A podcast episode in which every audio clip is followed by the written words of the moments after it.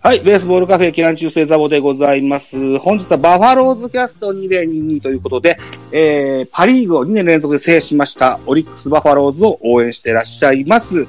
音声配信者の皆さんを集めております。まずは自己紹介とそれから自分の推しの選手を教えていただけたらというふうに思います。トップバッターは MC 信玄さんよろしくお願いします。はい。ということで、皆さんどうも、はじめまして、えー MC 信玄と申します。えーオリファン歴は10年、えー推しの選手は、えー背番号19番、えー山岡大輔くんです。よろしくお願いします。はい、よろしくお願いします。はい、おお願いします。よろしくお願いします。えー、続きまして、2番手は、ウニちゃんです。はい。はじめまして、ウニと申します。えー私もオリックスファン歴、もう15年近くなるかと思います。はい。で、最近の推しの選手は、背番号24番の紅林選手です。はい。よろしくお願いします。はい、よろしくお願いします。よろしくお願いします。ウニちゃんは以前ご共演させてもらった時は、上原さんとお呼びしてたけど、あそうですねウニちゃんでいいですか？はい。ウニでお願いします。はい、よろしくお願いしまはい。よろしくおす。願いします。はい、そうしますと、オークリンさんお願いします。あ、皆さんはじめまして、オクリンです。えー、オリックスファン歴は、まあ、あの、2001年の近鉄バファローズ優勝からのバファローズファン歴になります。えー、去年の、まあ、オリックス優勝から、もう、あの、本格的に応援した、まあ、優勝出戻りにわかということでやっております。えー、推しの選手は、まあ、みんな好きなんですけど、山本由伸選手、やっぱりエースなんで、推しています。よろしくお願いします。はい、よろしくお願いします。お願いします。はい、お願いします。はい、よろしくお願いします。そうしますと、ブライアンさんお願いできますか？はい、こんばんは。スタンド FM はブライアン・ボクゼビック、ツイッターはブライアン・直明でやってます。オリックスファン歴はミス、まあちょうど合併した頃ぐらいからずっと応援してるんで、17年ぐらいになるかと思います。推しの選手は今年は出てないですが、左のサイドハンド斎藤幸輝投手です。お願いします。お願いしますお願いし。ます。おお願いします。よろしくお願いします。はいよろしくお願いします。じゃあ、はい、お願いしますう風志郎さん、風志郎さんよろしくお願いします。はい、よろしくお願いします。YouTube で主に配信活動しています、風志郎と申します。はじめましての方ばかりですが、よろしくお願いします。えー正直、あの、今回ですね、えーお呼びいただいたという感じではありますが、僕はね、オリックスファンというか、山岡大輔ファンの、えー歴で言うと4年ぐらいな感じでございます。推し選手はもちろん山岡大輔。オリックスももちろん応援してるんですが、えー基本的に12球団全て応援しているという体裁ですが、まあ、今回はオリックスファンとして、えー山岡大輔のことについて、ね、そして他にも推し選手がいるので、それについて語っていければなと思います。よろしくお願いします。はい、よろしくお願いします。おお願いします。風志郎さんの YouTube の番組に以前お邪魔させてもらったこあ、とがあって。そうですね。ありがとうございます。そう。ありが、その説はありがとうございましたどう。も。で、山岡大輔が好きだってき覚えてたから、オリックスファンだとわかるよ、思って。いえいえ。まあでも、正直言ってしまうと、12球団、パリーグというと、ひいき球団は割とまあ、オリックスかなって感じはありますね。はい。僕でいいんですかって言ってもらったんですけども、そうそうあの、ぜひぜひとお誘いさせていただいております。ありがとうございます。ということで皆さん、今日は総勢私も含めて6名で、えーお届けしたいというふうに思います。はい。ブライアンさんは、あの、自己紹介の時も2つ名前があるっていうお話なんですブライアンさんで統一させてもらっていいですかね？あ、OK です。はい。よろしくお願いしますね。はい。ということで、皆さん、うんラジオトークだったり、スタンド FM だったり、YouTube だったり、いろんな番組やってらっしゃいます。えーえーポッドキャスト番組の序盤にですね、ご自分たちの番組の番宣なんかいただけるといいかなというふうに思っております。えーぜひ高らかに多くのリスナー様が増えるようにというふうに願いを込めて番宣していただけたというふうに思います。じゃあ、新月お願いします。まあ、毎週というか、ほぼ毎日になるんですけど、えっと、オリオリックスの、えー試合の、えー振り返りの収録を、えーほぼ上げております。えー番組名としては、えー信玄の、えー全力絶叫リラジーという番組で、えーやらせていただいております。えーたまにね、全力絶叫実況みたいなのをね、えーさせていただいていることもありますので、えーぜひチャンネル、えーチェックしていただければ嬉しいです。よろしくお願いします。よいしょはい、よろしくお願いします。信玄君はオリックスの他にも阪神とそれからドジャースの振り返りもされますよね。あ、そうですね。あの、まあ、白くね。うん。そうですね。まあ、それに関しては、まあ、あの、なんて言うんだろう、こう、気になった試合というか、あまりにもこの負け方はないだろうっていうのを、僕が気づいたところを、あの、12分間で、まあ、喋っていくっていう収録を上げてます。ライブも結構一日いっぱいやってますよね。朝昼晩ぐらいで。そうですね。いや、まあ、最、朝はもう最近はないんですけど、まあ、うん帰りと、帰りと夜が、あの、ほぼ多めですかね。そんなラジオトークそんな感じです活躍中の、はい、しげくんでございます。よろしくお願いします。よよろしくお願いします。よろしくお願いします。続きまして、うにちゃんよろしくお願いします。はい。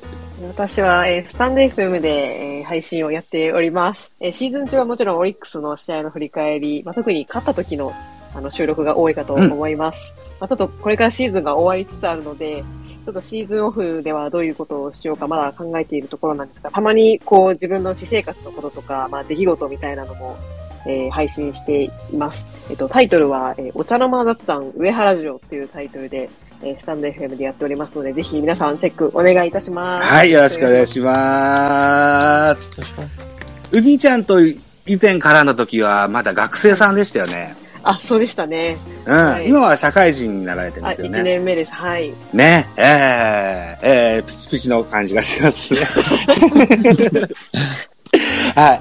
えー、ということで、こう一点でございます。えー、そうしますと次は、えー、奥林さんお願いできますか？あはい、えー、そうですね。僕は、えー、スタンド FM の方では、まあ、オリックスの試合の実況であったり、まあ、結構長めのスポーツ中継とかそういうのの実況をスタンド FM の方でやってるんですけど、うん。まあ、最近はあの、ラジオトークの方で、まあ、あの、実況とかも、オリックスの話とかもまとめてやることが多いですね。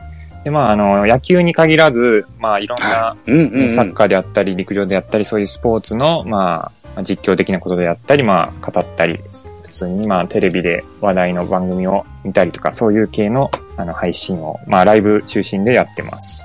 えーじゃあ今日はよろしくお願いします。ああ、よろしくお願いしよろしくお願います。しお願いします。昨日ね、ちょうどたまたま奥林さんのライブにお邪魔できて、兄さん質問させてもらって、そんなことがありました。はい。えっと、炎上チケット82枚あるっていう意味もちょっとちらつかせてくださいましたよね。まあ、そうですね。まあ、はい。まあ、詳しくは番組で聞いていただけたらというふうに思います。えー、そして、ブライアンさんお願いできますかはい。主にスタンド FM で配信してます。ブライアン・ボクゼビックです。まあ、オリックスの試合の振り返りだったり、この前だったら柳田選手への配球を振り返るライブとかやってました。まあ、それ以外だったら、まあ、ちょっと小ネタというか、ネタを探して、お笑いネタとかを上げたりしてます。チャンネル名は特に決めてないですけど、ブライアンチャンネルです。お願いします。よろしくお願いします。ブライアンで探せば出てきますよね。多分ね。はい。はい僕もスタンド FM どっぷりの時はよく聞かせてもらってて、ライブにもお邪魔したことがあります。と、お笑いっていうのは、モノマネとかもお上手ですよね。ブライアンさんね。ありがとうございます。ええ。あの、今でもちょいちょい聞かせてもらってるんですよ。収録とか、あの、あ、ライブのアーカイブとかね。はい。よろしくお願いしますね。今宵はね。えっ、と、ブライアンさんとは初絡みという形になってます。オクリンさんと初絡みですね。はい。よろしくお願いします。じゃあ、えっと、冬城さんお願いします。はい、どうも。改めまして、風志郎と申します。まあ、一応、スタンド FM もやってはいるんですが、えーもう半年くらい配信してないので、やってません。そうなんだえーので、。基本、そうですね。もう、もはややってないです。見に行きはします。はいはいはい。そんな感じです。はい。で、今 YouTube 活動を主としてやっていまして、まあ、プロ野球系の、まあ、解説動画とか、情報動画とかを出していたりします。今ね、やってる企画とかで言うと、例えば、あの、シーズンまとめ動画みたいな感じで、1日1本ずつ出すみたいな感じで、まあ、階級団の方から語っていった動画の方がね、えー、なんか日本ファイターズ戦っていう感じ、まあ、あの、オリックス戦は一番最後、優勝チームなんで最後って形になるんですが、日ハム編とかね、えー4000再生ぐらいいただいたりとかして、まあ、結構最近調子いいので、ぜひね、僕の YouTube チャンネル、風志郎レディオと検索すれば、まあ、風志郎でも出るかなと思いますが、えーぜひ検索していただいて見ていただければ幸いでございます。はいっていう感じです。よろしくお願いします。お風願いし城ますレディオだから YouTube チャンネルではあるけど、ラジオ風なやつなんですよね。そうですね。あの、YouTube ですけど、あの、映像は動かないっていうか、まあ、あの、静止はい。はい。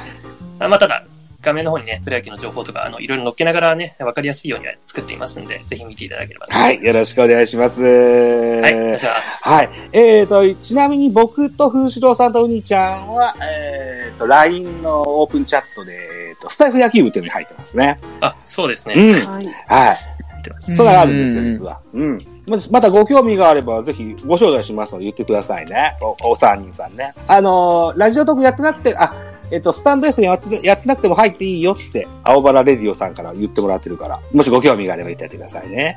はい。ということで、では早速本編に入っていきたいというふうに思いますよ。えっ、と、冒頭にも言いましたけども、今シーズンは2年連続のパリーグ制覇、おめでとうございます。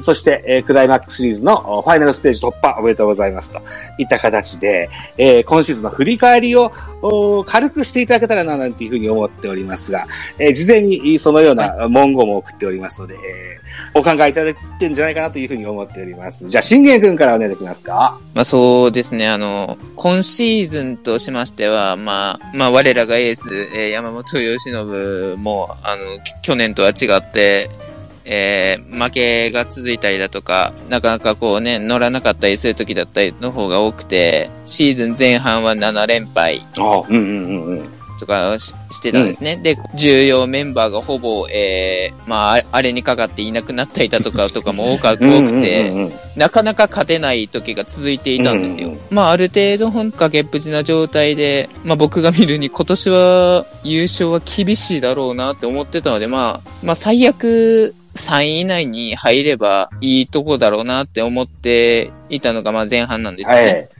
で、まあ、後半にかけてきて、まあ、主要メンバーとかもこう戻ってきて、まあ、ある程度活躍するようにとかもなってきて、吉信の調子も戻ってきたりだとか、まあ、僕の推しである、こう、山岡くんが残念ながら、こう、完封以降、ちょっとこう、不調期にえー陥ってはいたんですけれども、うんなんとかこうね、えーチーム全体で盛り、盛り立ててくれて、うんえなんとか最後はもう奇跡の優勝ができたなって、僕的に思ってますね。うん、なるほどね。うーん。前半戦はコロナでね、なかなかメンバー、別は揃わなかったっていう時期もありましたそうね。なんですよ。うーん。なるほど。辛い時期を上手に乗り越えたといった印象ありますよね。うんそうですね、うん本当に。まあ、よく乗り越えてくれたなって感じですねで。すね。はい。そうしますと、ウニちゃんお願いできますでしょうか。今シーズンの振り返りでございます。はい。はい。私もですね、優勝できたのがすごい不思議だなと 思う、そういう一年だったと思います。う はい。まず、あの、開幕戦はその12年ぶりに、久しぶりに勝利っていう風にあの始められたんですけど、え、12年ぶり？あ、12年ぶりの開幕の勝利？へえ、そなんだ。そううそれぐらいだったと思います。へえ。あの、で、オリックス、交流戦すごい強いイメージあったんですけど、今年は微妙でしたし、去年みたいな、めっちゃ連勝するみたいなのもあまりなかったんですけど、うん後半になると気づいたら上位にいるみたいなうんうんことがあって、またですね、その昨年の優勝とはまた全然違う人が今年活躍していて、中川圭太選手とか、ああ、そうだ。育成から上がってきた宇田川投手とかそうだそうだ。うんうんうん。ですね、うんで違う人が活躍していて、もうまさにこう、全員で勝った、全員で優勝したっていう、まあそういう不思議ではあるんですけど、うん一年、そういう一年だったかなと思いますね。なるほどね。はいああ、押村区はもうちょっと紅林選手が出て、出るゲームが多かったですね。うん。ねちょっと6本しかホームランも出なかったり、ちょっと微妙でしたけど、はい。星野選手はいっぱい見たいですもんね。見たいですね。ねそうですよね。うん、また日本シリーズ期待しましょうね。あ、そうですね。はいはい。じゃあ続いて、オクリンさんお願いできますか？そうですね。今シーズンはもう本当になんか序盤とかね、もうず序盤からまあ中盤にかけても本当に打てない時期とかが続いて、打てない。うん去年とかは本当福宗正杉とか言ってまあな 上位打線は結構固定でいい感じでいけてたんですけど。そんなユニット名があったんですね。そうです。へえ。うんでも、今シーズンはね、なかなかちょっとこう、杉本選手うのん、こう、状態が上がってこなかったりで、うん。まあそこを、まあうまくね、中川圭太選手とかが、まあ埋めて、まあトングー選手とかもまあ長打力の面では良かったですし、まあなんとかまあ埋めてやっていけたのかなっていう感じでですね。で、まああの、結構打線に関しては結構まあ終盤までちょっとやっぱ若干頻打気味だったんですけど、そこはなんとかこの自慢のまあ投手陣、あのうん、先発陣揃ってますんで、あ、まあまあしたん、揃ってましたんで、まうんあそういうところでまあなんとかこう上位にこう食い込んでいけたのと、まああとやっぱりあの、リリーフ陣ですよね、あの、ブルペン。はい。あの、やっぱりあの、序盤の頃、序盤、中盤、終盤と、あの、そのリリーフの勝ちパターンっていうのが多分、こう、ゴロッとメンバーが変わってたりすると思うんですよね。あ、勝ちパンのメンバー変わってるんですか？そう、最初の方、多分、あの、まあ、ビトル選手だったり、まあ、あの、昨年ね、あまりいなかった選手とかが、こう、中盤、終盤投げてたりするんで、あの、本田選手が、まあ、あね、あの、ひとみ、ひとみちゃんですか？本田仁美選手上がってきたりとか、まあ、ね、あの、平野、抑えの平野は、まあ、ずっと投げてたりするんですけど、まあ、ね、あの、さっきの育成から上がった宇田川選手だったり、うん。まあ、山崎総一郎選手やワゲストアック選手は、まあ、先発から配置転換でとかいうところで、まあ、終盤にかけての、その、優勝に貢献したという意味では、まあ、そのリリーフ陣の貢献は大きかったのかなと思います。なるほど、なるほど。はい。同志陣の貢献、ね、というお話をお題しました。えー、じゃあ、ブライアンさんお願いできますか？はい。まあ、今年は前半戦の戦いを見るにかなり厳しいなとうん。思ってたんですけども、まあ、前半戦コロナがたくさん出て、うん。そこの穴埋めでバレラとかラベロもさっぱりでしたんで、なかなかきついなと。うん。頼みの交流戦も借金にだったと思うんで、ああ、そうか。これもきついなっていう状況だったんですけど、うん。ちょっとずつだんだんと、多分、オールスターブレイクぐらいに、え多分そのね、選手の特性とかを監督が見極めて、えうん。先発の人を中継ぎにしたり、中継ぎの人を先発に持ってったり、まあ、ビドルが先発行ったり、バゲスパックが中継ぎに行ったりっていう、うん。ちょっとずつそのピースがはまり始めて、うん。で、中継ぎも宇田川投手とか、ええ山崎一郎投手とか、ちょっとずつそこら辺がはまってきて、で、穴を埋めるかのように頓宮選手だったり、ああ、そうか。いいところでうん西村亮選手がヒットを打ったりとうんか、なるほど。うん。ちょっとずつこう、噛み合い出してから、みんながこう、去年を思い出し勝っていったかなっていう、うん。そういう印象が強いですね。うーん。あのー監督のね、その適材適所に合った配置をね、シーズン中に転換していくっていうのも、采配の妙があって、いい監督さんですよね。そうですね。ね、うん、そのような感じがするんですよね。うん。風潮さんいかがですか？今週の振り返りです。はい。はい。まあ、あの、僕個人的な観点というか、えええっと、僕の個人的な観点として、と、キャッチャー3人、まあ、トングに関しては今シーズン、あの、ファーストでの出場等が多かった、DH とかも多かったんですけど、はい。伏見、トング、若月の3人のが一番いいポイントだったかなっていうふうに思ってます。キャッチャー、はい。はい、キャッチャーの3人ですね。うん。彼らがやっぱあの、防御率っていう点においても大きく支えてくれましたし、うんあと何より今シーズン3人ともバッティングが良かったんですよね。うんまあ、うん伏見は本人としてはもう少し上が欲しいかなっていう思いがあったかもしれないけど、粘りがまず伏見はすごくいいし、若月は今年ね、サヨナラタイムリーとかもシーズン終盤の方に飛び出すぐらい、バッティングに関してね、期待を持てる選手に変わっていきましたし、うん。で、トングーがね、キャッチャーのポジションにこだわらず、ファーストのポジションに出てくれて、そしてね、打順としても4番を打ったり、杉本が不調だ中、T 岡田もいない中、えーチームを支えてくれたのが、このね、キャッチャー登録の3人の選手が、えーもうシーズンフル回転で頑張ってくれたからこそ、最後の優勝につながったのかなっていうふうに僕は思ってます。ああ、だから、5人が5人とも、あの、面白い観点でおしゃべりくださって、すごい楽しいですね。だから、えー、サトシ監督が、あの、キャッチャー出身だから、ね、その3そうですね人のキャッチャーっていうのが、それぞれに活躍できたというのは、監督さんにしてもすごい嬉しいでしょうね。そうですね。うーん。リードに意図を持てというふうになんか昔あの入った時に指導し始めたらしくて、それからうん本当にリレーがすごい変わったなっていう個人的なあの廃棄オタクなんですよ。そうなのでそうない。った面においても僕はすごい変わったなって思ってニコニコしてます。へえ。だから去年から、去年もよ優勝したからもちろん強かったんでしょうけど、そこからまた上乗せがあったという。さらに良くなったなっていう印象があります。なるほどね。えー、えー、次はヤクルトとの対戦ですね。日本シリーズの展望なんていうのを聞かせてもらえたらというふうに思うんですけども、どうでしょう？何勝何敗とかってこういう番組でよく言うんですけど、そんなところでも聞いてもいいんですかね？なるほいい、刺激いいですか？あ、はい。はい。じゃあ、どのような展望で、えー日本一はどこのチームになるか、何勝何敗でどのチームかっていうのを聞いていきたいと思います。しげくんからお願いします。いや、まあ、あの、まあ、当然ながら、はいあの今年はヤクルトに、まあ、き去年ね、えっ、と、借りがあるんで、今年は返さないといけない年ではあるんですけれども、うんうんうん。まあ、うちのその、ピッチャー陣、まあだ選抜で出した時に、え吉信でも本当、あの、ヤクルト打線を抑えれるかっていうところなんですよ。だからここも、うんあの、取れるかどうかっていうのも、あの、本当ご、五分五分だと思うんですよね、僕は。まあ、最終的に、まあ、最初、ヤクルトが2戦、3戦と、と、取ったとして、そこからこう、なんとか折が粘ってっていうにか、最終戦に持っていければなっていう、あの、展望はあるんですけどー、、はい。まあ、3, 3勝、2勝で、ギリヤクルトか、行くんかなっていう、ちょっと心配もあるんですよね。4勝先制じゃなかったっけ？日本シリーズって。あ、そうか、4勝か。あ、4勝ですね。ごめんなさい、ごめんなさい。そう、だから、い4勝、2勝ぐらいかなって思ってて4。勝2敗でオリックス？はい。いや、いければいいなと思うんですけど、うんうんうんうん。はい。ちょっとき、うーん、厳しいな、あの、自信が。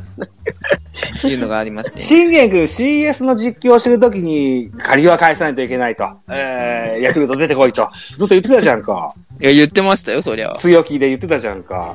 だから出てきたんだったら、それは、今度こそお返しで日本一になりましょうよ、バファローズが。まあ、あの、村上と勝負しなけりゃ、あの、勝てると思う。